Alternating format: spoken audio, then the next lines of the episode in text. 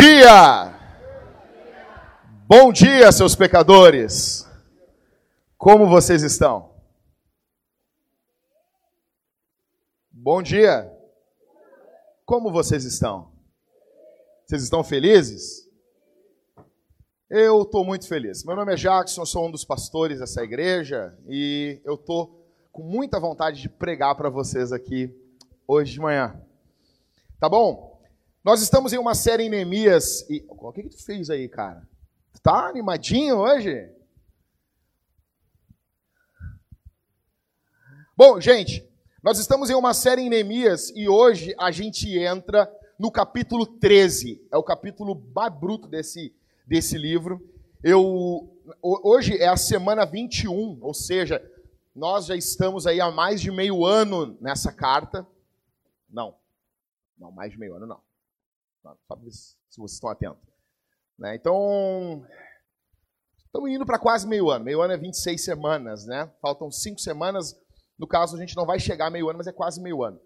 E eu, desde o primeiro sermão, eu estou muito ansioso para chegar no capítulo 13. Não queria morrer antes. Estou feliz que Jesus deixou que eu chegasse aqui para pregar para vocês. E é o capítulo mais bruto dessa carta, tá bom? Então nós vamos rápido para Neemias, capítulo 13, ok? O capítulo 13 é demais. Os próximos sermões serão eletrizantes. A gente tem o pastor batendo no nos membros da igreja. Eu fico muito feliz quando eu leio isso na Bíblia, entendeu? Ai, mas eu acho errado. Não sei.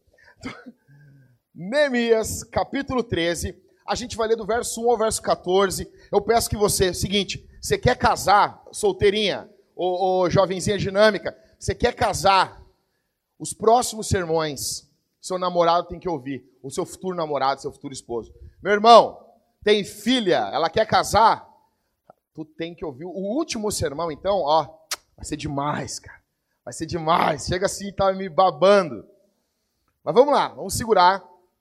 E isso, o de hoje é tipo um aperitivo. Neemias, do capítulo 13. Você não fecha a Bíblia, você fica com ela aberta aí. Aqui nós somos um povo com muito amor no coração, nós amamos as pessoas e nós temos um amor meio bruto, tá bom? Neemias capítulo 13, do verso 1 ao verso 14. Todo mundo achou? Tá com o celularzinho no avião, não vai ficar jogando mensagenzinha das eleições na tua cara aí? Não, né? Tá no culto, tá bom? Neemias 13, do 1 até o 14. Vamos lá? Naquele dia foi lido o livro de Moisés diante de todo o povo e achou-se escrito nele que os amonitas e os moabitas não poderiam jamais ser admitidos no povo de Deus. Pois, em vez de terem ido ao encontro dos israelitas com pão e água, tinham contratado Balaão para os amaldiçoar. Mas o nosso Deus transformou a maldição em quê? Em bênção. Boa. Verso 3. Quando o povo ouviu essa lei, separou de Israel todas as pessoas de ascendência estrangeira 4. Antes disso, o sacerdote Eliasibe, eu tenho que abrir aqui, Eliasibe é um bunda mole, é um fresco, é um bosta. Existem pastores que são um bosta, tá bom? Saibam disso. E vocês vão reconhecer hoje quando um pastor é um bosta, ok? Se eu tivesse lá, eu ia... Bom, vamos lá, seguinte. Eu chego a ficar nervoso, até me perdi. Vamos lá, verso 4. Antes disso, o sacerdote Eliasibe, bunda mole, tinha sido o encarregado dos depósitos do templo do nosso Deus. Ele era parente próximo de quem? Aí tu já vê a porcaria acontecendo. Tobias é um safado. Verso 5. E havia preparado para este uma sala grande, onde o que? Anteriormente se recolhiam as ofertas de cereais, o incenso, os utensílios, os dízimos dos cereais, do vinho novo e do azeite, prescritos para os levitas, cantores e porteiros, como também as ofertas para os sacerdotes. Mas durante todo esse tempo, eu não estive em Jerusalém. Quem está falando aqui, gente? Neemias. Eu não estive em Jerusalém, pois no 32 ano do reinado de Artaxerxes, rei da Babilônia, voltei ao rei. Mas depois de alguns dias, pedi permissão ao rei e voltei a Jerusalém. Fiquei sabendo do mal que Eliasibe havia feito em preparar para Tobias uma sala no pátio do templo de Deus. Isso me desagradou muito, ou em outras traduções, isso me deixou muito irritado. E por isso tirei todos os móveis da casa de Tobias para fora da sala. Por minha ordem, então, purificaram as salas e coloquei nelas novamente os utensílios do templo de Deus, com as ofertas de cereais e o incenso. Fiquei sabendo também que a parte prescrita aos levitas não lhes era entregue, e que por isso os levitas e os cantores responsáveis pelo culto tinham o quê? Fugido. Cada um para suas terras. Então censurei os oficiais e lhes perguntei: por que o templo de Deus ficou abandonado? Convoquei então os levitas e os cantores e os coloquei nos seus postos. Esse cara aqui é muito. Eu amo esse cara, meu. Verso 12. Todo o povo de Judá então trouxe os dízimos dos cereais, do vinho novo e do azeite para os depósitos. Verso 13. E designei como tesoureiros sobre os depósitos Selemias, o sacerdote, e Zadok, o escrivão, e Pedaías, entre os levitas. E como ajudante deles, Hana, filho de Zacur, filho de Matanias, porque eram homens de quê? Nós precisamos de homens de confiança. E receberam a responsabilidade de fazerem a distribuição entre seus irmãos. Verso 14, uma oração. Por isso, Deus meu, lembra-te de mim e não te esqueças das coisas que fielmente fiz pelo templo do meu Deus e pelo seu culto. Palavra do Senhor. Palavra do Senhor. É a hora do show. Capítulo 13 de Neemias é a hora do show. O capítulo 13 é eletrizante. O pastor dá soco. Você imagina isso? Você imagina isso, Júnior? Tu tendo que resolver na justiça porque nós espancamos algumas pessoas aqui na igreja. Foram maus pais, deram suas filhas para casar com caras desgraçados. Aí nós chegando e chamando os pais que deram suas filhas para casar com ímpios e a gente dando soco neles. Capítulo 13 mostra que Neemias não somente deu soco nos caras, como arrancou o cabelo deles, não como briguinha de mulher, sacudiu a cabeça dos caras e dizendo e amaldiçoando eles. Imagina isso, cara. Que coisa louca. Capítulo 13 de Neemias é o capítulo mais lindo dessa carta. Resumindo para vocês, quem é Neemias? Você que chegou aqui pela primeira vez. Neemias, ele é um copeiro do rei, do rei Artaxerxes. Eu demorei muito para falar esse nome. Artaxerxes. Artaxerxes. Eu fiquei ensaiando na frente do espelho muito tempo isso. Ele é copeiro do rei e ele recebe uma notícia que Jerusalém está destruída.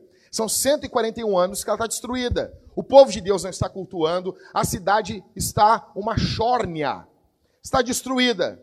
Desde o período que ela foi levada cativo para a Babilônia, ela nunca mais se reergueu de verdade. Neemias, então, pede ajuda para o rei e vai até lá a cidade. Ele convoca um povo a começar por homens. E em 52 dias, eles reconstroem os muros da cidade. Cara, é uma obra brutal. Eles vão morar ali, eles fazem um culto. Esdras prega para eles um sermão de seis horas. Seis horas. Seis horas pregando. O povo é como se estivesse fazendo maratona na Netflix ficam vidrados, choram, confessam os pecados. Os homens fazem uma promessa que eles vão seguir o Senhor. É coisa linda de ver. Trazem as ofertas. São 50 mil pessoas adorando a Jesus. Você imagina isso? Imagina isso. A gente lê até o capítulo 12 de Neemias. Como que terminou semana passada? O que, que eu falei para você semana passada? Sobre dinheiro. Bufunfa, faz-me rir, mascado Illuminati. Não foi isso que eu falei para vocês? Foi, foi ou não foi, gente? Glória a Deus. Foi isso. Amém ou não amém? Amém. Então, eu falei para você sobre dinheiro semana passada, porque o capítulo 12 termina com dinheiro. É o que a Bíblia está dizendo. Os caras ofertaram ali. Nem não fala de dinheiro. Vai cagar. Eles chegaram e ofertaram. Aí termina ali. O povo adorando a Deus, o povo ofertando, as famílias juntas. Cara, qualquer autor diria assim, assim, Mari, termina aqui o livro. Termina, termina. E eles viveram felizes para sempre. Só que não é assim. A vida real não é assim. E a Bíblia, ela é um livro que ela expõe os erros dos homens. O capítulo, se o capítulo 12, o capítulo 12 é o céu. O capítulo 12 as borboletas voam, tem cheiro de lavanda pelo ar. Nós vemos coisas lindas acontecendo. O capítulo 12 é lindo, dedicação, cuidado, ofertas. O capítulo 13 é o inferno capítulo 13 é o pandemônio. capítulo 13 é uma desgraça. Capítulo 13 é briga, é guerra. Derek Kidner, um dos comentaristas de, de Neemias, um cara que eu me apoio muito nele, ele diz o seguinte: a primeira vinda de Neemias para Jerusalém, ela é um redemoinho. A segunda vinda, ele vem como fogo e como terremoto. Por quê? O que está acontecendo aqui? Neemias trabalhou 12 anos ali em Jerusalém. 12 anos. A cidade estava bem. Estava tudo tranquilo. O que, que ele disse? Galera, falou, foi bom trabalhar com vocês. Presta atenção aqui, cara. Presta atenção aqui. Foi bom trabalhar com vocês. Foi muito bom. Senhores, um abraço, um beijo. Fizeram uma despedida e ele voltou para a cidade dele. Ele tinha entre 50 e 60 anos. Ele se aposentou do pastoreio de Jerusalém. Ele foi embora. Tá bom? Acontece que os comentaristas não sabem, é entre 1 a 7 anos a coisa degringolou de vez. Virou uma chórnia. Nós vemos aqui no capítulo 13 a instabilidade do povo de Deus, a necessidade de liderança espiritual. Neemias trabalhou, plantou, cuidou, arrumou as arrecadações e se aposentou. Só que no capítulo 13, os votos são quebrados, o ensino é minado e tudo está destruído. Você se lembra? Quem aqui se lembra quando o Batman se aposenta? E ele tem que voltar. quem aqui já leu? Você não sabe falar com Everton depois do culto. Batman se aposenta. Aí Gotham City fica uma droga. Tem que voltar. Velho, ranzinza, reclamando. Tem que voltar. É isso que Neemias está fazendo. My name is Nehemiah. É isso. Ele volta, verso 1, fica com a Bíblia aberta aí. O que, que nós vemos no verso 1? Esses amonitas, moabitas, eles não deveriam estar na reunião do povo de Deus. Primeiro, que isso aqui não é uma discriminação racial. Ah, a Bíblia está falando de raça. Não, cara. Porque Ruth é uma moabita e ela é aceita no povo de Deus. O texto, ele, a, a revelação de Deus na Bíblia, ela é progressiva e alcança o ápice quando Paulo fala aos Coríntios que o cristão não deve casar com o incrédulo. Ou seja, a bronca de Deus aqui é com a incredulidade, é com as diferentes religiões. Deus está mostrando que o povo dele não deve absorver a fé desses outros povos. A liderança aqui passou a nomear pessoas de outras religiões para ajudar a liderar o povo. Imagina, você chega aqui no culto, e daí eu olho para vocês e digo assim: gente, tudo bom? Bom dia. Nós estamos aqui com a Fátima Bernardes, estamos aqui hoje também, estamos muito felizes, né? A nossa Oprah, a Fátima Bernardes, que pastoreia o Brasil todos, todos os dias de manhã, nós estamos muito felizes. Estamos também com um budista, e hoje quem vai falar para vocês sobre uma religião elevada para o coração, para você ter um contato com o ser divino, é o rapaz aqui. Daí sobe um budista e prega para vocês. No outro culto, vocês chegam, tem um Hare Krishna aqui, entendeu? Tem um Hare Krishna pregando para vocês. O que vocês vão fazer? O que está acontecendo aqui é exatamente isso. Verso 4, olha, que diz o verso 4. Antes disso, o sacerdote Eliasibe tinha sido encarregado dos depósitos do templo do nosso Deus. Só que ele era parente de Tobias. Vocês se lembram lá no começo do livro? Tobias é um dos inimigos de Neemias. O cara tentou matar Neemias. Você tem noção disso? Isso não é pouca coisa. Ele tentou matar Neemias. Isso não é brincadeira, cara. Ele não era para ser tolerado no meio do povo de Deus. Só que Eliasibe, ele tem pena de Tobias. Deixa eu contar para vocês um negócio. Eu congreguei numa igreja. Eu fui muito estúpido uma vez com o pastor, eu já contei para vocês. Mas a, a, a, razão foi correta. Eu congreguei em uma igreja e uma vez, ficou, todo mundo já sabia, que um dos pastores que estava pastoreando uma congregação nossa, ele estava em adultério. E hoje já se sabe, o cara já saiu da igreja, é um lixo. O cara é um lixo. Um lixo. E eu fui confrontar o pastor. A igreja que nós congregávamos era um bando, os homens eram tudo um bando de bosta. Tudo um bando de bosta, tudo castrado. Tudo castrado. Que nem no livro Clube da Luta, quando os caras estão se reunindo no, no salão da igreja com câncer no testículo porque eles são tudo castrados. A geração de hoje é assim. E a igreja que eu congregava era assim. O cara, o malandrão lá, pegando todas as mulheres da igreja e todo mundo quieto. Ninguém falava nada. Eu pergunto para você: se der uma louca na minha cabeça, quem é que vai botar a mão no meu peito? Quem é que vai dizer assim, Jack, até aqui não, depois daqui não, nós vamos parar? Quem vai fazer isso? Nós temos homens aqui na igreja? Se der uma louca no Everton, em mim e no Rodrigo. E eu me lembro que eu fui falar com o pastor. Eu disse: o que, que é isso?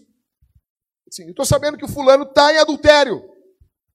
E o pastor olhou para mim e disse assim: Tu não tem amor. Sério? Tu não tem amor. Ele sabia que o cara estava em adultério.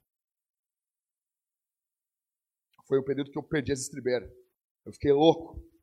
Fiquei louco. Eu amaldiçoei a quinta geração daquele pastor. Eu tive que pedir perdão para ele. O que está acontecendo aqui é que Eliasibe é fraco. Tem pena de Tobias. Você não pode ter pena de um lobo e botar dentro da tua casa um lobo para destruir as ovelhas. Eliasibe é esse cara fraco. Por isso que às vezes vem as mulheres, ah, mas o que, que tu acha? Toda vez que acontece um caso desse, eu me lembro porque que as mulheres não são pastores. Porque existem momentos que tem que ter misericórdia. Mas existem momentos que a gente não pode ceder. Ah, mas eu nunca mais volto aqui. Um abraço. Falou. Verso 5. O que está acontecendo? E havia preparado para este uma sala grande, onde anteriormente se recolhiam as ofertas. O que que Tobias, o que que Eliasibe fez? Eliasibe fez um apartamento para Tobias no templo. Tu tem noção do que, que é isso? Tobias não faz parte do povo de Deus, mas tem uma sala dentro do templo para ele, onde se recolhia as ofertas para os cantores. Tipo, o Cauê do período de Neemias teve que voltar a fazer venda. Fazer venda aí.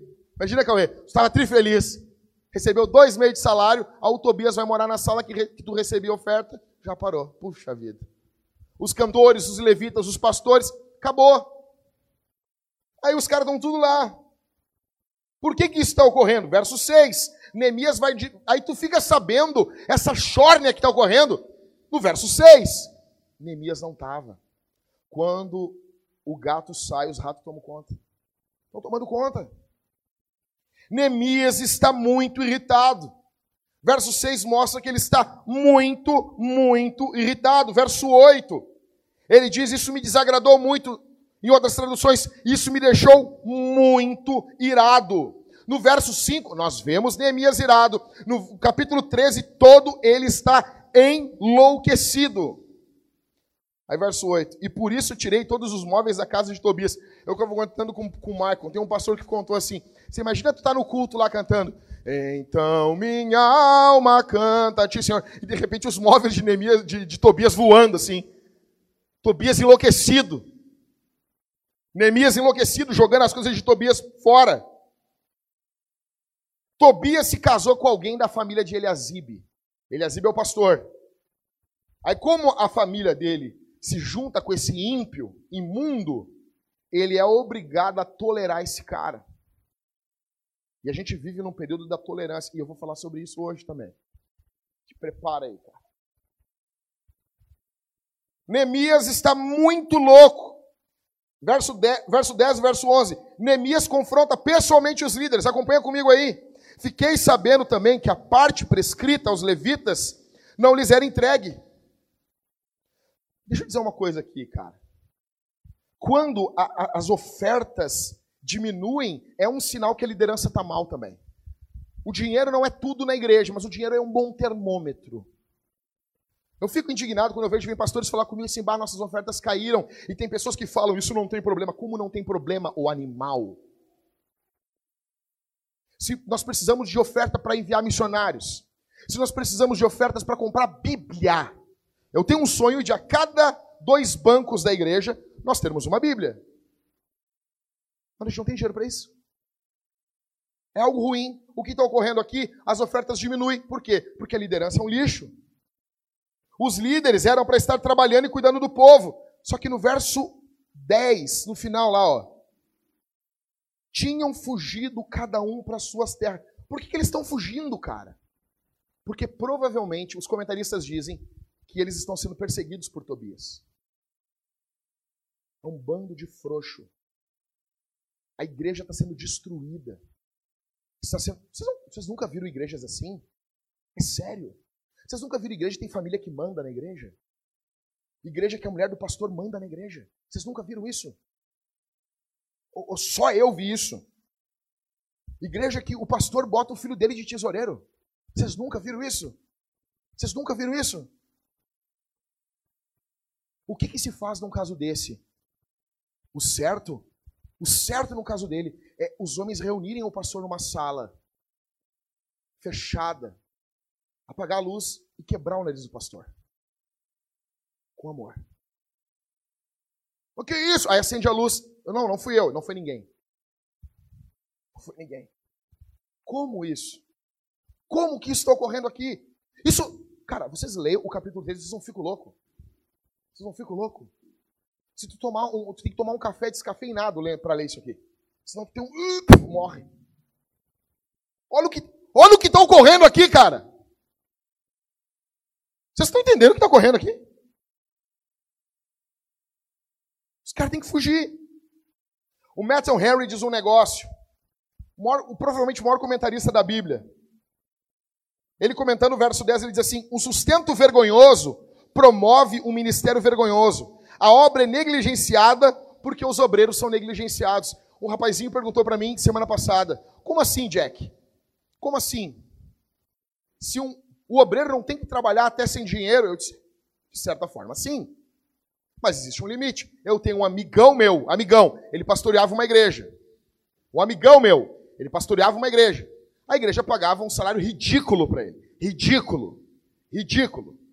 Porque tem igrejas que tratam o pastor como um deus, dão tudo pro cara, tem quase que um trono pro cara sentar, a mulher com o cabelo cheio de laque, parecendo uma piruona, é horrível, um negócio nojento, tá? E tem outro que trata o cara como um mendigo. E nesse tratava esse meu amigo como um mendigo. A mulher dele doente, não tinha um plano de saúde. Aí ele recebeu uma proposta de uma outra igreja e ele foi pastorear. O que, que falaram desse cara? Mercenário. Eu disse, mas vamos, vamos, vamos plantar batata? O cara tem que ter uma esposa. Esses, esses sacerdotes aqui, eles têm família. Todo mundo tem que fazer um rancho. Pastor come. E, e vou te dizer, e, e, a casa do pastor é a casa onde as pessoas mais comem. Todo mundo vai lá e quer comida. Eu não aguento mais. Tem uma lei lá em casa agora. Sábado, domingo e segunda, minha mulher não cozinha. Senão a mulher fica o tempo todo na cozinha. Acabou. Ah, mas nós queremos comer. Cozinha, então vem aqui, pode cozinhar. Se junta depois de dois meses e me dá um gás.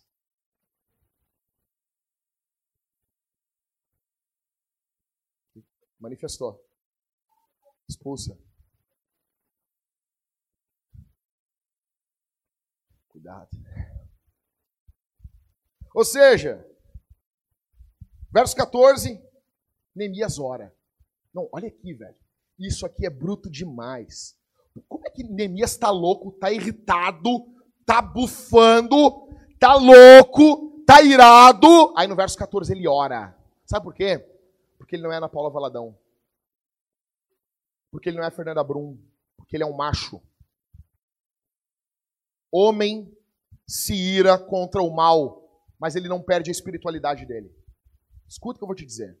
Homens que estão aqui, o teu modelo de espiritualidade não são os gemidos da Ana Paula Valadão. Ela uma serva de Deus, acredito que ela ama Jesus, mas esse não é o modelo para você. Se nós te ver aqui na igreja desmunhecando na oração, tu vai tomar um tapa no ouvido e vai ouvir, te apruma caganeira. Mas eu ouvi a Bel falando esses dias. Eu não podia dizer que era Bel, agora eu falei. Não vou falar, não, vocês não ouviram. Uma irmã falou pro seu esposo. Na minha casa. Tinha uma caganeira. Sério? Ô meu, casar com mulher do interior é loucura, meu. Às vezes a mulher é mais macho que tu. Eu me lembro, no começo do casamento, eu, ah, depois eu capino esse pai, depois eu capino. Cheguei em casa, estava a Thalita com, com uma enxada. Capinando melhor que eu. Eu disse, como é que faz esse negócio aí? garotinho da capital, né? Aí Abel, mesma coisa, né, o Michael? Pô, não devia tu falar o Michael de novo. Azar. Ah, eu fiz tudo errado hoje. Verso 14, Neemias ora. Ele é um homem, ele está irritado, ele está bufando, ele está indignado com o que ele está vendo na igreja. Mas ele não deixa de ter espiritualidade. Ele ora. Verso 14. Por isso, meu Deus, lembra-te de mim e não te esqueça das coisas que eu fiz fielmente pelo teu templo e pelo teu culto. Eliasibe é um pai que não cuida da sua filha. Eliasibe é um cara que deixa a sua filha casar com qualquer um. É a mesma coisa que a tua filha casar com um traficante. Que a tua filha casar com champinha. Que a tua filha pegar e casar com o Marcola. Casar com o Fernandinho Beramar. É a mesma coisa. Tu não vai fazer nada. O problema, eu estava conversando aqui na frente com o irmão, o problema é que nós vivemos uma época aonde, quando nós lemos os textos que os pais mandavam buscar a pessoa para os filhos, a Globo mostra isso com horror. Ai, eles querem se namorar, o pai não deixa, fazem toda uma trama em volta e a gente acha isso ruim. A gente acha isso terrível. Como assim? Você cuida da sua filha e você não vai dar a última palavra na coisa mais importante que é o casamento dela. Como assim, velho? Ah, mas os direitos, não sei o quê. Quero que se exploda. Homem que está aqui, na tua casa manda você. Se você falar não vai namorar, não tem, não tem essa história de, ai, é, melhor, ai, porque escondido é pior. Escondido uma ova. Eliasibe é um lixo. Eliasibe é um lixo. Ele deixa a filha dele casar com Tobias. Ele não cuida da filha dele. Ele deixa ela casar com um cara que não ama Jesus, que não vai ler a Bíblia para ela. Escute isso aqui. Você tem que pegar um dia e pesquisar a história da Tina Turner. O marido dela urinava dentro da vagina dela para humilhar ela. É isso que tu quer para tua filha? Ai, não fala isso. Aqui a gente é honesto, meu irmão. É isso que tu quer para tua filha? Tu quer que o imundo bata no rosto dela? Não tenha cuidado com ela. Quando ela estiver grávida, traia ela. É isso que tu quer para tua filha? Ah, papai, mas ele me trata bem. No começo, toda vassoura varre bem. Tobias é um lixo e está casando com a filha de um homem de Deus. Toda desgraça no povo de Deus começa nos homens. Escute aqui: a desgraça começa nos pastores e nos pais, nos homens da igreja. Como que uma igreja pode fracassar? Como que uma missão pode fracassar? Rapidão. Em primeiro, são dois pontos. Rapidão. Como que uma igreja, anota aí, a pergunta do sermão é essa. Como que uma igreja, abre aspas, missão, como que uma igreja fracassa? Em primeiro lugar, quando a tolerância ganha da verdade. Ah, você é bruto, Michael. Quando a tolerância ganha da verdade.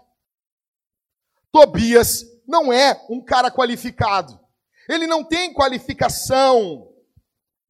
Mas ele é legal. Ele é legal. Gente, eu conversei ontem com a Karina, a gente estava conversando sobre algumas pessoas. Tem gente que é fenomenal para comer, comer um churrasco. Fenomenal para sentar e rir, contar piada. Mas são lixos morais. Pastor não é aquele cara que é bom de risada, de contar piada. Tobias é legal. E os, o papo é esse aqui, ó. Ô Jack, os tempos são outros. Os tempos são outros. Nós não podemos ter conflitos. Os tempos, os tempos mudaram. Os tempos mudaram. Nós vivemos um período onde todos falam de tolerância. Todo mundo fala de tolerância. Toleram tudo e todos, desde que sejam iguais a eles desde que sejam iguais. Ah, não, não, não, não, não. Vocês cristãos, não, não, não, não. Vocês não são tolerantes. Mas quem disse que a gente é? Quem falou? Onde disseram para vocês que nós somos tolerantes? Eu sou um intolerante. Cara, quem é que prega com uma camisa de caveira no púlpito e um taco? Eu sou intolerante. Não, mas, mas aprende isso, velho. Existem coisas que nós toleramos, mas existem coisas que, que vale mais do que a nossa vida. A gente morreria por ela, nós morreríamos por ela. Mas o louco é o seguinte: aqueles que nos acusam de intolerância, eles são muito mais intolerantes que nós. Nós somos muito mais tolerantes que eles. Mas a gente nem fica falando. Beleza, eu sou intolerante mesmo. Mas quando tu vai ver na prática, o cristão chato, conservador, brabão, brigão, é o que está lá ajudando.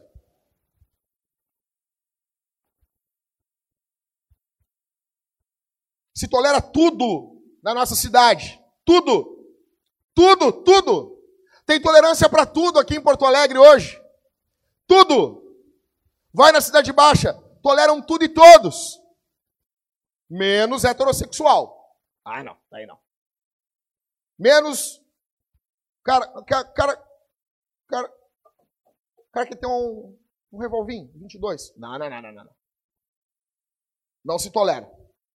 Não se tolera o heterossexual, quem gosta de arma, quem gosta de um charuto e que quem pede para a esposa servir uma cerveja gelada. Por que, que eu não posso pedir para minha esposa? Claro que eu não bebo cerveja, você sabe disso. Isso é uma coisa terrível. Mas, serve uma cerveja? Por que, que eu não posso? Cara, deixa eu te explicar uma coisa. A minha esposa, se tivesse um placar no mundo, no nosso casamento, eu servi bebidas para ela um milhão de vezes. E ela me serviu umas quatro, cinco vezes. Ela não é amor. Toda noite ela fala assim: Ai, tu podia buscar uma aguinha para a mãe do teu filho. Ó, oh, cara. Desgraça, velho. pastor de vocês vai assim.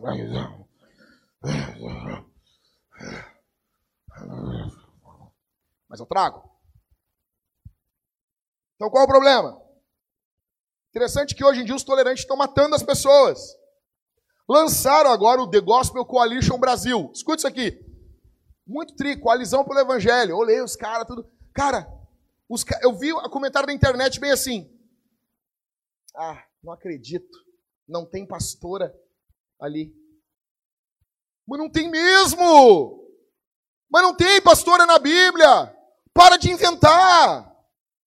É muita tolerância. Não, não pode falar. Ah, porque tem que ter pastora. Não tem pastora. Deixa eu explicar um negócio. Na Vintage nunca vai ter pastora. Nós vamos morrer. Algum, algum ou um filho nosso, ou um neto, vai nos amaldiçoar um dia. Porque ele vai pegar o estatuto, tem cláusulas pétreas no estatuto. Para ter pastora, tem que explodir a Vintage e começar do zero de novo. Nós deixamos um negócio que não tem como mexer. Não tem. Não tem como mexer. Nunca vai ter pastora. Mas eu queria ser pastora. Compra umas ovelhas e vai pastorear na tua casa. Não tem. Não tem. Eu, eu pesquisei na Bíblia. Eu ia até mandar o, o, a imagem. Tu vai, vai no, no, no aplicativo da Bíblia, Almeida 21. Escreve pastor e bota buscar. Vai ter assim: nenhum resultado encontrado. Não tem. Não tem. Chega agora. Você quer saber de tolerância? Vai agora num restaurante vegano. Chega lá, ô Ismael, e diz assim: me vê uma chuleta aí de porco. Não vai ter. Porque todo lugar tem regras, tem limite. Imagina, eu fico muito frustrado. Eu acho que os restaurantes veganos são intolerantes contra quem quer comer chuleta de porco. Por que, que não tem? Olha isso aqui. Olha isso aqui. Não. Você olha isso aqui. Tá vendo esse cara do meio aí, ó? Ele diz que é uma mulher. Olha a cara das mulheres tristes do lado. Olha a cara de triste ali, ó. O cara venceu o Campeonato Mundial de Ciclismo Feminino. Não, sério. Mas fala alguma coisa para ver o que, que acontece contigo. Te trucido. Cara, Na boa. Boa. Não é para a gente ser rude, mas é porque, não é, é porque nós somos amorosos e quem é amoroso fala a verdade. A tolerância hoje ganha da verdade. Isso está sendo o fim da sociedade. Cara, a sociedade vai dar conta disso, mas isso não pode ser o fim da igreja. A igreja é destruída quando a tolerância ganha da verdade. Nós queremos tolerar, amar, cuidar de muita gente. Mas essas pessoas sempre vão ouvir a verdade da gente. Em amor, com carinho, mas elas vão ouvir a verdade. Sempre. Sempre. Sempre. Ai não, Jack, tá ferindo os meus sentimentos. Qual? Deixa eu explicar uma coisa. Olha para mim aqui. Olha para mim. Qual o problema de ferir os sentimentos? Qual o problema? Deixa eu explicar uma coisa. Eu amo ferir o sentimento das pessoas. Eu amo isso. Eu amo. O alvo da minha vida é ferir sentimentos. Porque todo mundo. É, é só eu para ferir o sentimento de todo mundo. E é todo mundo ferir o meu sentimento. Eu também tenho um sentimento. Eu sei meio ogro assim, mas eu também fico triste também. Mas o pessoal pega e falo. Elas não gostou do sermão, elas falam. Eu estou numa fase da minha vida que eu pego e falo. Coisa mais boa da vida. Pega e falo, cara. Tipo, sabe aquela fase que o homem está com 50 anos de idade e ele perde o freio? Isso chegou cedo na minha vida, coisa mais boa. Pega e fala. O que, que tu achou disso aqui? Achei uma bosta. Uma droga. Pergunto para você. Cara, tá todo mundo. Eles não se preocupam em ofender a Deus. Você tem que pregar o evangelho, amar, cuidar. Mas isso, você não pode ser um frouxo. O teu coleguinha, ele ofende a Deus o tempo todo. E ele está cagando. Eu estou falando que você tem que andar com ele. Você tem que amar ele. Você tem que, estar presente quando ele precisar de você. Quando morrer alguém na família dele, é você, é você que tem que estar lá ajudando ele, cuidando, amando. Mas tem que ser firme, porque ele está cagando para o Senhor. Ofende ele também. Qual o problema? Qual o problema? Cara, Eliasibe, ele é um carinha doce, Michael. Michael, Eliasibe é um cara doce. Ele é meigo. Ele é meigo. Ele toma café descafeinado, ele é uma coisinha docinha. Ele é um, cuticute da mamãe. Eliasibe não quer magoar Tobias. Ai, ai, que coisinha mais meiga. Gurias que estão aqui, solteiras, escute o que eu vou dizer. Vocês não podem casar com um cara que nem Eliasibe. O tipo de cara. Quer casar com um homem de Deus? Leia Neemias. E foca num cara tipo Neemias. Você tem que casar com um cara desse jeito.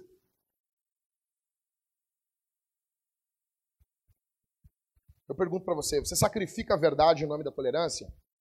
Até quando você vai ser escravo da narrativa que escraviza a verdade? Por que você é tão covarde? Porque tem coisa que não é. Olha aqui para mim. Tem coisa que não é sabedoria. A nossa geração, não, eu vou ser sábio. Não, tu é um cagão. Tu não é sábio. Tu tem medo. Tu tem medo de perder o teu dinheiro. Tu tem medo de perder o cliente. Tu tem medo de ofender o teu chefe. Tu tem medo. Tem medo. Cara, vou, vou dar um exemplo assim. Vou dar um exemplo. Eu, todo, quase todos os trabalhos onde eu trabalhei, eu era chamado de padre ou de pastor. Quase todos. Todos. Ah, e aí, pastor, não sei o quê, e aí, padre. Sempre. E um dia, eu estou num banheiro, e, homem de frescura, e um cara veio passar a mão na minha bunda. Eu estava mijando no mictório. Quando o cara passou a mão na minha bunda, na hora eu me virei e dei um soco nos peitos dele. Na hora. Por quê? Porque tem que ter respeito com o homem. Eu pergunto assim, cara, as pessoas te respeitam? Ou você é motivo de risada, de piada? Você é uma piada, ninguém respeita você. Vocês notam que a coisa está tá degringolando aqui. Quando Neemias chega, a coisa começa a se resolver. Nós precisamos de homens que a presença deles impõe o respeito. As pessoas te respeitam?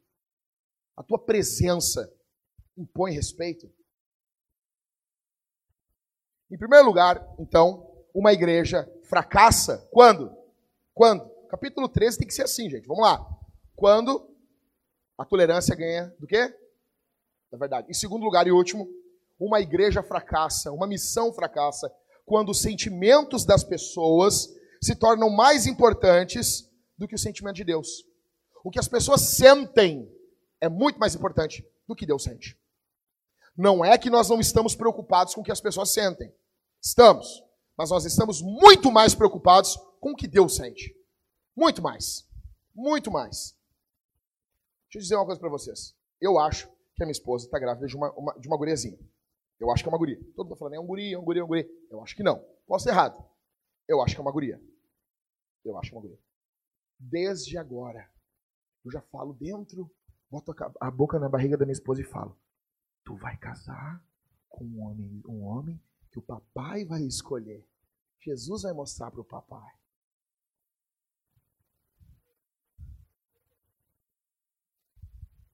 O que está acontecendo aqui, vocês vão ver isso no capítulo 13, é que qualquer, olha aqui para mim, qualquer um vem e levam as mulheres da igreja. Qualquer ímpio vem. Os pais não estão cuidando. Sei que tem gente pensando assim: ah, quero só ver. Vai ver. Tu vai ver. Tu vai ver. quero só ver. Falar agora é fácil. Tu vai ver. Em nome de Jesus. Tu vai ver. A paixão por Deus diminui na passividade. O que está acontecendo aqui? Presta atenção. O que está acontecendo é que eles estão passivos. O paixão, o amor por Deus está diminuindo, está esfriando. Só que tem um homem ainda que ama Jesus aqui. O nome dele é. E aí volta. Qual é a resposta? Quando as pessoas pecam desenfreadamente, qual é a resposta que nós precisamos? Quando uma igreja está perdida, está destruída, qual é a resposta que nós necessitamos? Verso 8. Nós necessitamos, em alguns momentos, de raiva, indignação, irritação. Deixa eu explicar para vocês um negócio. Você e eu fomos feitos à imagem de Deus. E Deus se ira contra o mal. Se você não se ira contra o mal, você está agindo contra a imagem de Deus. Você entendeu? Então existe um momento da ira, da indignação, da irritação. Esse Jesus hippie que acende incenso e fuma maconha, isso é coisa da URGS. Isso não existe na Bíblia. O Jesus da Bíblia deu de chicote nos caras dentro do templo, no mínimo duas vezes. Trançou um chicote, entrou dentro do templo e cagou os carapau. Jesus.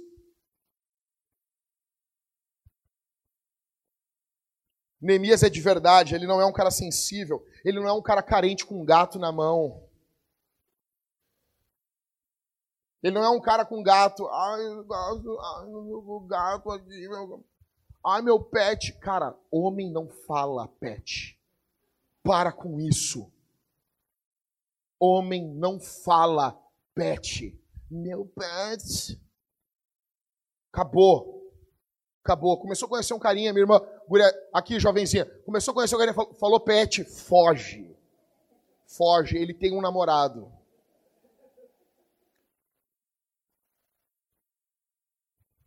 Ai, porque. Ai, eu tô sensível. Homens também choram. Cara, pior coisa que tem é homem que quer ganhar no drama. Quer ganhar no. Ai, mas assim. Ah, eu fico triste. Isso, rapaz. Neemias está irritado. Não é momento de choro aqui. Não é momento aqui de pegar e ficar, ficar com dorzinha. Aqui é um momento de indignação. Eles apenas citam textos da Bíblia sobre a paz. Beleza. As pessoas vêm para a gente assim, não, Jack, mas espera aí. Aí cita um texto, cita outro, aí vai citando outro. Não, porque Deus é amor. Daí eu, eu, aí eu cito o Salmo 5,5. Mas Deus odeia. Não, porque Deus odeia o pecado, mas ama o pecador. Não, Deus odeia o pecador também.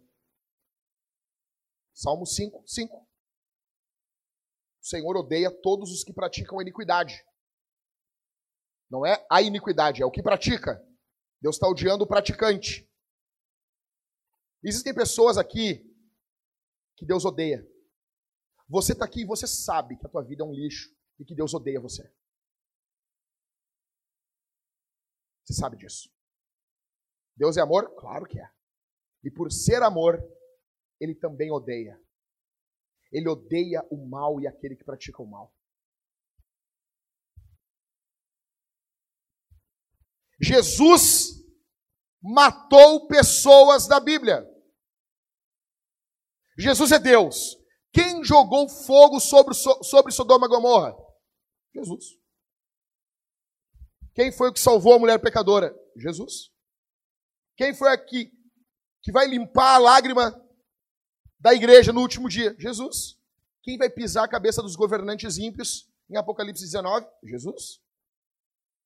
O problema é que o quadro de amor que nós temos é um quadro pintado pela cultura.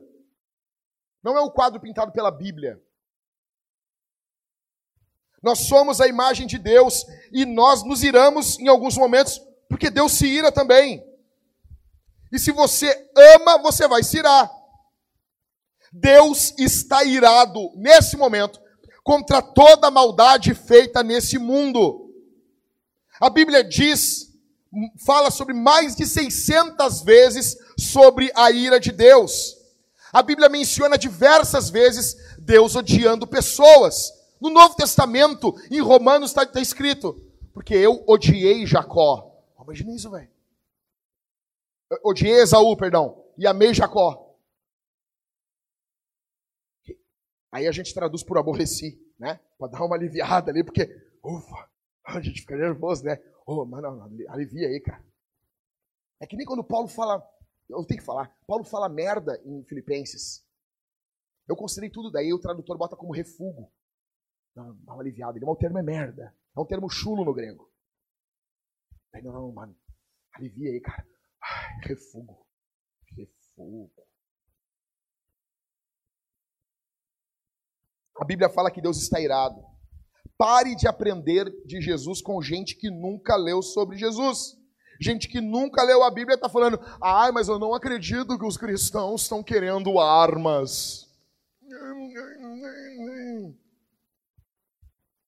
Eu não acredito. Ai, eu leio. Olha, olha só isso aqui, eu amo isso aqui. Ai, porque eu leio a história da igreja e no primeiro século o Império Romano destruiu a igreja. Claro, eles não tinham arma. É óbvio. Mas eles morriam no meio da arena, não tinham o que fazer.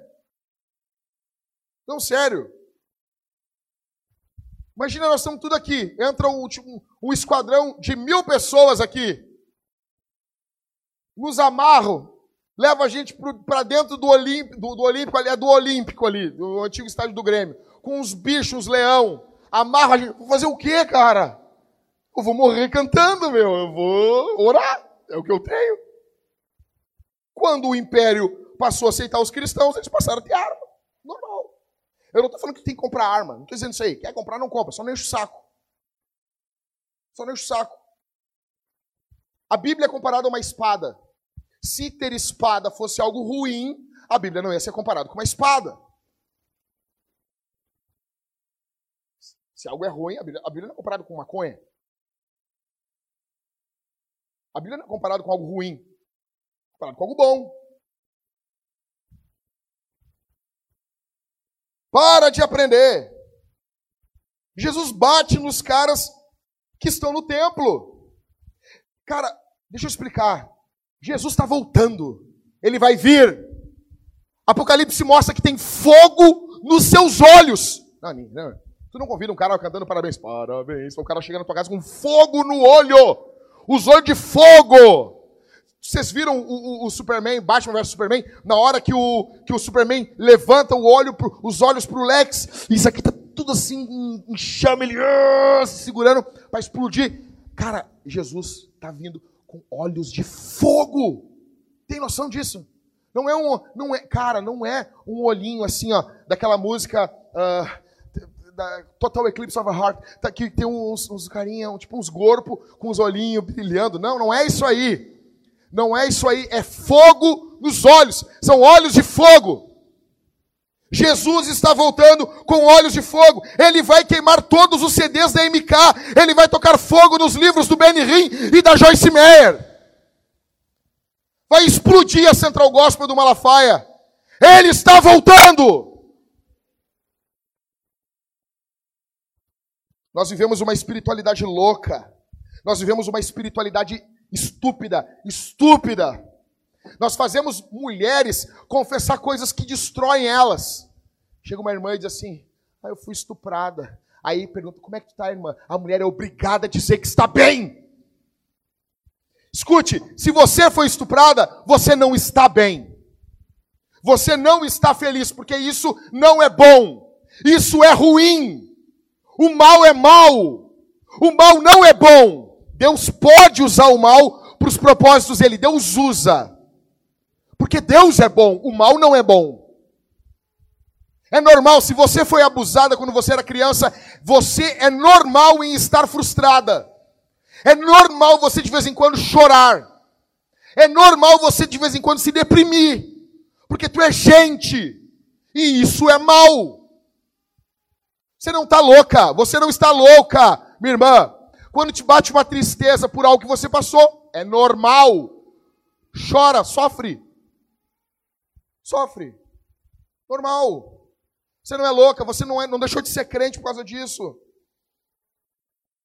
Ah, fui estuprada, você, você não está bem. Você precisa de consolo, alegria, cuidado.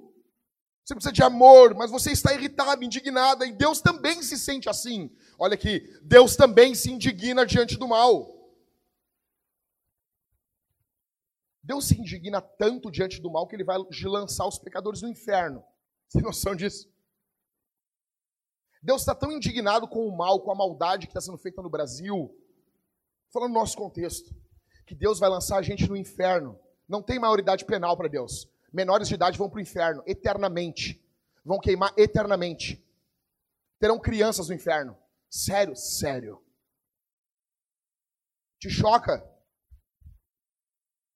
Lide com isso.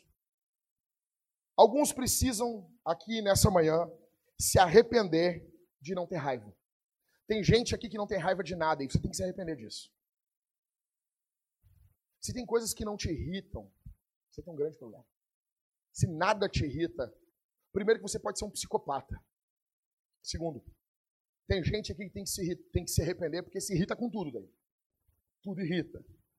Você tem um outro problema. Você tem um outro problema. Existe raiva justa e raiva injusta. A raiva justa, ela é pelo motivo certo. E ela também precisa de uma resposta certa.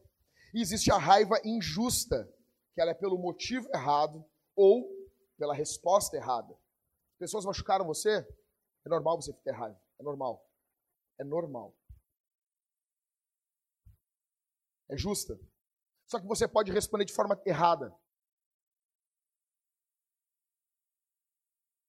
A raiva justa precisa do motivo certo, das respostas certas. Vou te dar, vamos lá. Vamos lá comigo, vem comigo. Caso de raiva justa, violência contra a mulher. Como que nós podemos viver num país onde mulheres são estupradas, espancadas, e muitas vezes dentro das igrejas? Como isso? Como isso? Deixa eu te dizer. Essa mesma igreja que eu falei para vocês, esse cara que estava em adultério, foi descoberto depois de um tempo que ele estuprava a, a irmã caçula dele, que morava com ele. Estuprou ela durante anos. Sabe o que os pastores fizeram? Mandaram ele embora da igreja e não chamaram a polícia. Cagões. Deus vai cobrar Muitos pastores irão para o inferno porque não, não discaram 190. Deixa eu dizer uma coisa, cara. Se tu bater na tua mulher, nós vamos te excomungar. E nós vamos chamar a polícia. Você não é dono da tua mulher. Você não espanca a tua mulher. Primeiro ponto. Raiva contra a violência contra a mulher. Aborto. Como que você não vai falar contra o aborto? Como que no Brasil hoje? Como que você não vai se indignar? Olha aqui, cara. Quando nós fomos fazer primeiro ultrassom, quantos meses, meu amor? Sete semanas. Quando deu para ouvir o coraçãozinho? Sete. Sete semanas. Coração. Tu, tu, tu, parecia um helicóptero. Por isso que a mulher ia subir voando assim. Os caras matam a criança, eles enfiam agulha, enfiam pinças, puxam aos pedaços, porque o feto não nasce inteiro, não sai inteiro. Ele começa a entender que tem algo errado, ele começa a ir para trás no ventre. O que, eles fazem? A mulher do, de uma clínica muito famosa nos Estados Unidos, um grupo muito famoso nos Estados Unidos, ela conta que tira alguns fetos já bem desenvolvidinhos e alguns choram. O que ela faz? Ela corta a garganta deles. Como que você não vai se indignar com isso? Como que você não vai se indignar com isso? Clínicas para vender os órgãos dos bebês. Como que o Rockefeller morreu com mais de 100 anos, conseguiu cinco transplantes de coração? Como? Porque ele tinha dinheiro. Mas como diz o pregador Lu na época boa dele, dinheiro move o mundo, mas não move quem criou o mundo. Como que você não vai se indignar contra o aborto, contra a perseguição religiosa aos cristãos, os cristãos estão sendo mortos em países comunistas. Como que você não vai se indignar? Há muitos anos atrás eu tive contato com o pai do Catito, missionário Zils, congregava em uma outra igreja. Na época, ele já teve que pregar para nós sentado. E ele contando coisas terríveis de Cuba. O Catito já teve em Cuba mais de uma vez, é Catito? Teve algumas vezes já. Como que nós não vamos nos indignar? Como que nós não vamos nos indignar contra a destruição da família? Sério, me responde isso. Deixa eu te contar uma coisa. Sabe Madrid, na Espanha? Madrid. Os meninos, seis, sete anos, precisam agora, em algumas escolas, irem vestidos de meninas uma vez por semana, com batom, com salto alto, com pintura nos olhos. E as meninas precisam ir vestidos de meninos uma vez por semana. E você tem vergonha de falar. E você não quer ser você quer ser o modernão. Você quer ser o você, você tem vergonha, você quer ser moderno. Ah, eu quero, eu sou descolado. Para com isso. Nós somos conservadores. Você me responde isso. Você imagina agora uma criança de sete anos, uma vez por semana, ter que se vestir com uma roupa que o pai e a mãe não quer. Como que nós não vamos nos irritar com isso? Como que nós não vamos nos irar com isso? É o que está acontecendo aqui no capítulo 13. Isso aqui não tem nada a ver com eleição. Isso aqui é Bíblia. Isso aqui é escritura contra. O que você vai fazer com o que eu estou falando aqui é problema seu. Os homens, infelizmente, deixa eu dizer uma coisa aqui. Alguns homens aqui na Vintage precisam ser mais homens. Vocês se calam em alguns momentos. Vocês não falam nada. Sem medo de perder. Sem medo. O que, o que, o que causa medo em vocês? A Viviane, essa semana, acho que ou na semana passada, mandou para mim um, um, uma foto lá do que estavam postando. Eu disse: o que eu falei para ela? Eu disse: não fala nada. Por quê? Porque ela é uma, uma, uma menina uma garota. Agora, os homens que são aqui, qual é o teu medo? Você tem medo do quê? Os homens aqui se calam. Eles atacam Jesus na igreja, atacam na faculdade, atacam a igreja na faculdade, no trabalho. Socam o feminismo nas mulheres. Quem aqui vai se levantar e dizer: Isso é um lixo que destrói as mulheres? Eu quero dizer bem aberto isso aqui bem aberto, o feminismo é mau. O feminismo odeia as mulheres, tanto odeia que quer transformar mulheres em homens. É como se olhasse para as mulheres e não tivesse prazer no jeito que a mulher é. Você não fica bela parecendo com um homem, minha irmã. Você não fica bela. Hoje em dia, nós temos uma enxurrada de meninos criados pelo sistema cristão, que são femininos, homens femininos. Vai nas igrejas hoje, o que tu mais vê é isso. Oh, Jesus. Sabe? Eu, eu, eu fico olhando as garotas solteiras, elas não. Eu tenho pena das gurias. Eu tenho pena.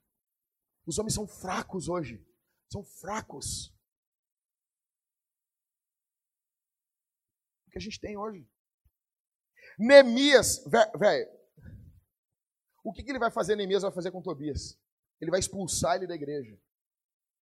Tem gente que precisa ser expulso. Jesus está expulsando algumas pessoas. E ele vai fazer isso. Até o dia da volta dele. Encerrando. Verso 14. Depois de tudo isso, Neemias ora. Neemias ora. Todo mundo aponta o dedo, diz que ele não, ele não é amoroso. Neemias, tu gritou. Neemias gritou. Não, sério. Sério. Não, sério. Como não gritar num país como o Brasil? Como ser um gentleman num país como o Brasil, onde 60 mil pessoas estão sendo mortas todos os anos? Como não gritar em uma igreja em Porto Alegre, onde nós temos um bando de frouxos assumindo os púlpitos, pastores negociando dinheiro, negociando, não, faz aqui, faz assim. Como não gritar em uma igreja de Porto Alegre? Como não gritar? O neto de um pastor presidente de uma igreja muito famosa aqui em Porto Alegre o que, que fez? Engravida uma menina e depois dá dinheiro para ela abortar o bebê. E na comemoração de não sei quantos anos da denominação, ele entra com uma tocha. Neto do pastor. Como não gritar? Com a vontade que tenha de entrar com uma Harley dentro daquela comemoração, com uma 12, dar um tiro no joelho do cara e dizer: vira homem, rapaz, assume teu filho. Ah, eu não sei se é de Deus. Transou, transou, transou, transou, transou, transou. Aí ele falou: transou, transou. E depois, eu não sei se é de Deus. Deus tem o melhor para mim. Cara, quando eu vejo os caras dizendo: ah, eu não sei, pastor. O melhor para ti é baixar tua cabeça, trabalhar, cuidar da tua mulher, morrer pela tua mulher, morrer por uma igreja, dar a tua vida, dar o teu sangue até o último dia da tua vida, cara. Mas a gente não pode dizer isso hoje. Ninguém está fazendo nada. Deixa eu dizer uma coisa, porque eu fico, eu tô tão alterado aqui. O capítulo 13 de Neemias, eu tenho vontade de chorar quando eu vejo isso aqui. Sabe por quê? Sabe por quê, Michael? Neemias está sozinho. Neemias está sozinho. Neemias trabalhou 12 anos dando a vida por aquele povo ali. Eles não eram nada, eles eram um bando de bosta, eles eram um bando de cagão. Ele organizou tudo, ele arrumou tudo. E daí quando ele está querendo assim, gente, agora eu vou me aposentar, eu vou descansar. Os caras fazem tudo errado de novo. Ele tem que voltar e ele está sozinho. Sozinho.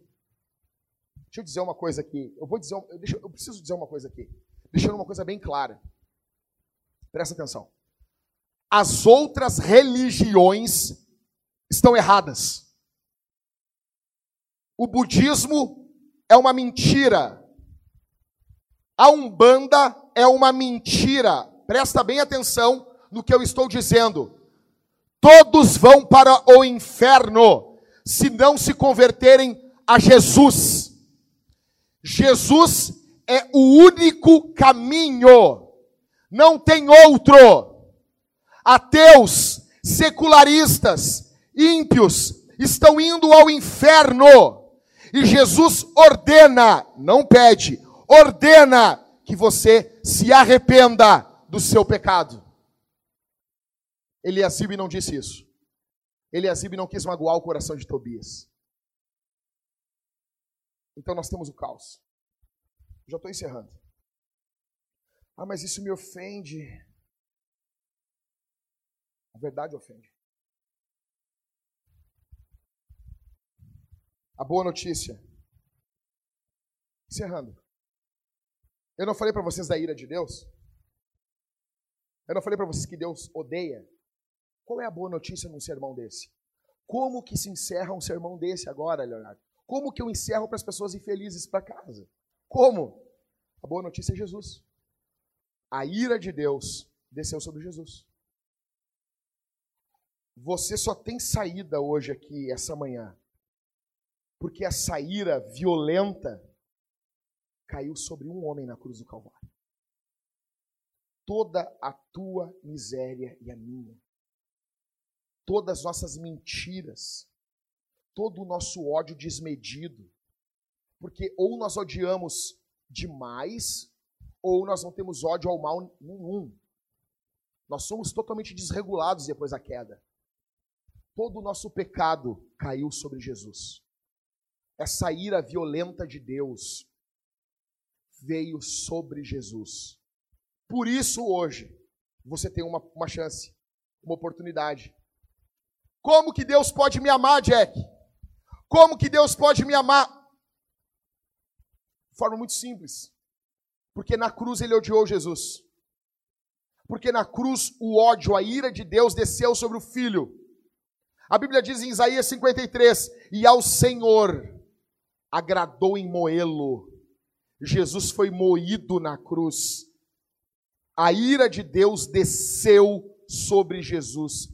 Ele bebeu o cálice da ira de Deus, que você e eu não suportaríamos. Por isso que hoje a gente canta o amor de Deus.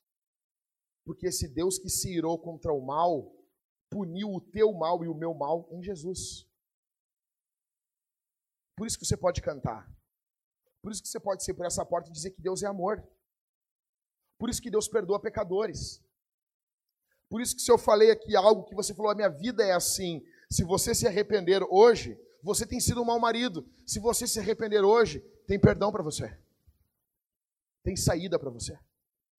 Você tem sido uma mulher mandona dentro de casa. Você quer mandar no seu marido. Se você, minha irmã, se arrepender hoje, tem perdão para você. Você tem sido um lixo. Tem vivido uma vida dupla. Se você se arrepender hoje, existe perdão para você. Existe graça para você.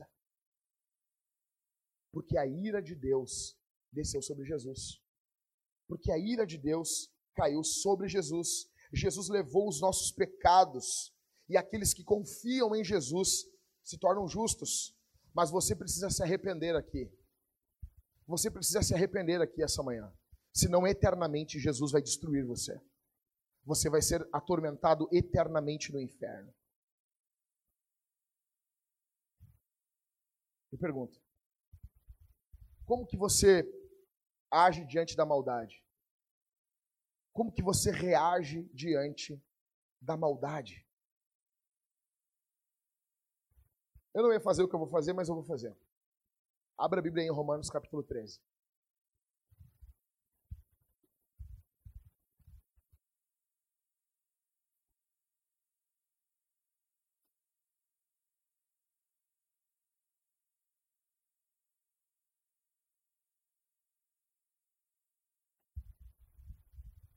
Você nunca vai ouvir da minha boca no púlpito indicação a candidato nenhum. Nunca.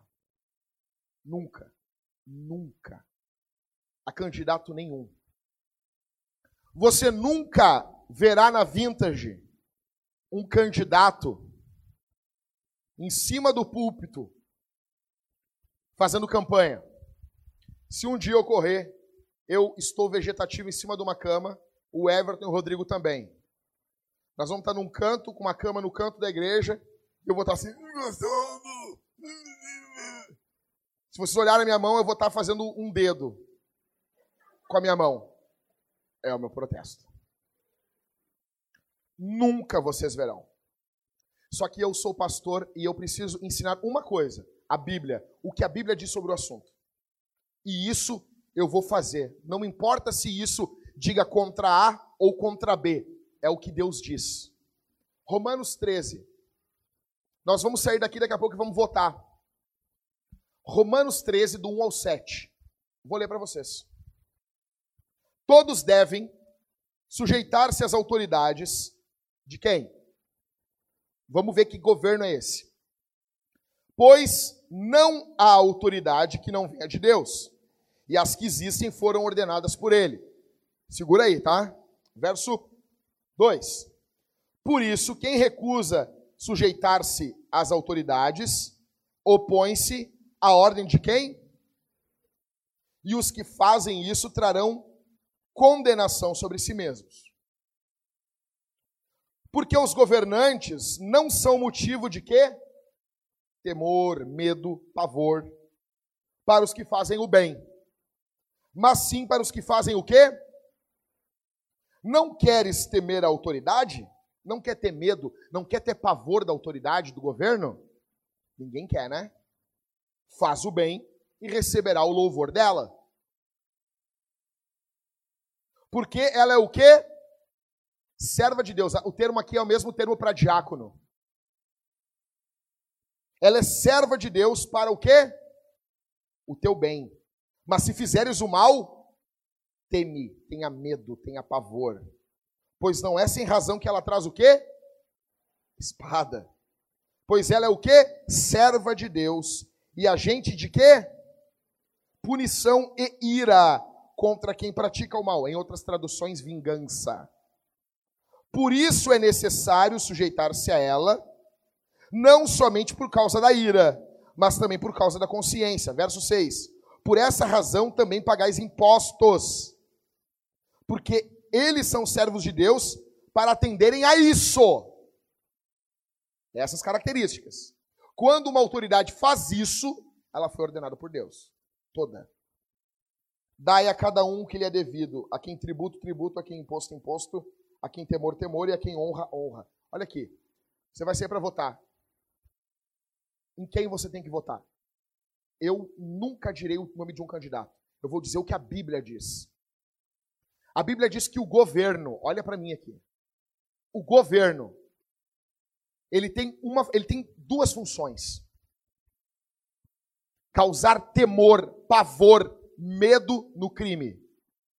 O crime tem que ter medo do governo. E não só medo, o termo é punição. Punir. O termo é vingança. Paulo diz que não é sem razão que o Estado traz a espada. Espada é instrumento de execução. Não é para dar tapinha na bunda.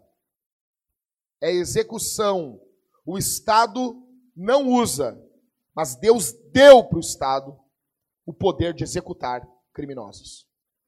Ele tem a espada, o brasileiro não usa. Então, a primeira característica, o Estado tem que fazer o quê? A função do Estado: punir o mal. E punir de tal forma que os criminosos tenham medo. Sabe que os caras têm medo do Batman? Vocês já viram o filme? Os caras têm medo. Imagina tu olhar num canto, tem um morcegão grandão, num canto assim, e dizendo: Tu vai ter medo. Tu vai ter medo. E o cara tem um cinto que tira tudo do cinto. Bate repelente de tubarão. O cara tira tudo. Então, a primeira função do governo é punir o mal de tal forma que cause pavor no crime, no crime nos criminosos. A segunda função é louvar o bem, promover o bem, privilegiar o bem. Pastor, em quem eu voto? Não é só nessa eleição, não é só agora, presidente, governador, para o resto da tua vida. Vote em quem? Promete que vai punir o mal, que vai tocar terror no mal, e que quem vai privilegiar o bem. Simples. É isso que Paulo está dizendo. Ah, tu está falando do candidato. Não, meu amigão. Eu estou falando da Bíblia. Eu estou falando da Escritura. Assim como eu nunca vou falar a favor de candidato nenhum no púlpito, eu nunca vou deixar o que a Bíblia manda. E eu sou pastor de vocês e vocês vão sair para votar. O que vocês vão fazer com o que eu estou ensinando é com vocês. A Bíblia está dizendo isso. E se você discorda, refute Romanos 13. Escreva uma carta para Roma e refute isso aqui. Primeira carta de Felipe Brochier para Roma. E refuta isso aqui. Primeira carta de São Cauê para Roma. E vai. Tá bom? Plante algumas igrejas como Paulo. Hum, apanhe que nem louco. E daí, daqui a dois mil anos, a gente analisa. Ok? Até lá ficamos com cartas romanos. Mas eu não concordo. Então você não é cristão. Então você não ama a Bíblia. Ou você é um cristão imaturo, pode acontecer também. Então lembrando, você vai votar? Está falando em nome de quem? Não estou falando não, estou falando da Bíblia. Vote em quem prometeu. Eu vou punir o mal. Quem pode ter 20 candidatos daqui a quatro anos. Aquele que falar que vai ser mais duro contra o mal, esse aí, hum, eu quero isso. Eu quero sangue. Foi de propósito que eu vi essa camiseta hoje. Eu quero isso. E aquele que vai premiar o bem. Por exemplo, cadeia. Nós não queremos que as cadeias estejam superlotadas. Nós não queremos isso. Aqui que está a nossa diferença do ímpio. Nós não queremos isso. Nós acreditamos o direito humano é uma criação da igreja, da igreja. Não é uma criação de esquerda nem de direita. É uma criação nossa. Nós criamos direitos humanos. Isso aqui é nosso. Nós não queremos cadeias superlotadas. Mas uma forma de esvaziar também é executando pessoas. Então, está lotado por quê? Porque estupradores não estão sendo executados pelo Estado. Eu quero pregar no corredor da morte. Vocês entendem? Pode ir para Jesus, vai cortar a fita do céu de uma casinha antes de mim chegar no céu ainda. Vai chegar lá, era um desgraçado, se converteu a Jesus, amou Jesus. O que, que é quando o Estado executa o que Paulo está dizendo? O Estado está dizendo, cara, tem dois lados para existir. Do lado de cá, tu, tu, é, tu, tu destruiu a gente. Nós vamos te mandar para tu viver num outro lado. Entendeu? Faça isso. Hoje, quando for votar, vote, leve a Bíblia para. Faz que nem o cabo da Ciolo. Ah, leve a Bíblia. Ah, bata uma foto com a Bíblia na frente da, da. Posta no teu Instagram. Não pode fazer isso. Pode fazer um monte de coisa. E, e, vote. Romanos 13. Bota lá a Bíblia lá, Romanos 13. Votando. E deu. Tá bom? Amém? Então é isso. Tá falando para o candidato? Não, falando para da Bíblia. Deus sabe. Eu sou o primeiro a quebrar o pau com os dois lados. Você sabe disso. Sabe disso.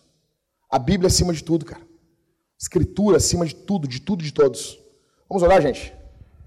Feche os olhos onde vocês estão. A tolerância não pode ganhar da verdade. O sentimento dos homens não pode ganhar do sentimento de Deus. Nós estamos em missão, mas não vamos nos acovardar também. Nós queremos amar os pecadores, vamos amar, vamos andar com eles, mas aqui não vamos ter uma igreja de bando de cagão, não. Ah, o pastor fala cagão. E falo coisa pior do que isso, cara, que eu estou me segurando. Feche seus olhos, feche seus olhos, vamos orar. Vamos orar. Ore por mim, ore para você ter um pastor que tenha um português mais bonito e que eu seja mais calmo, mais manso, tá bom?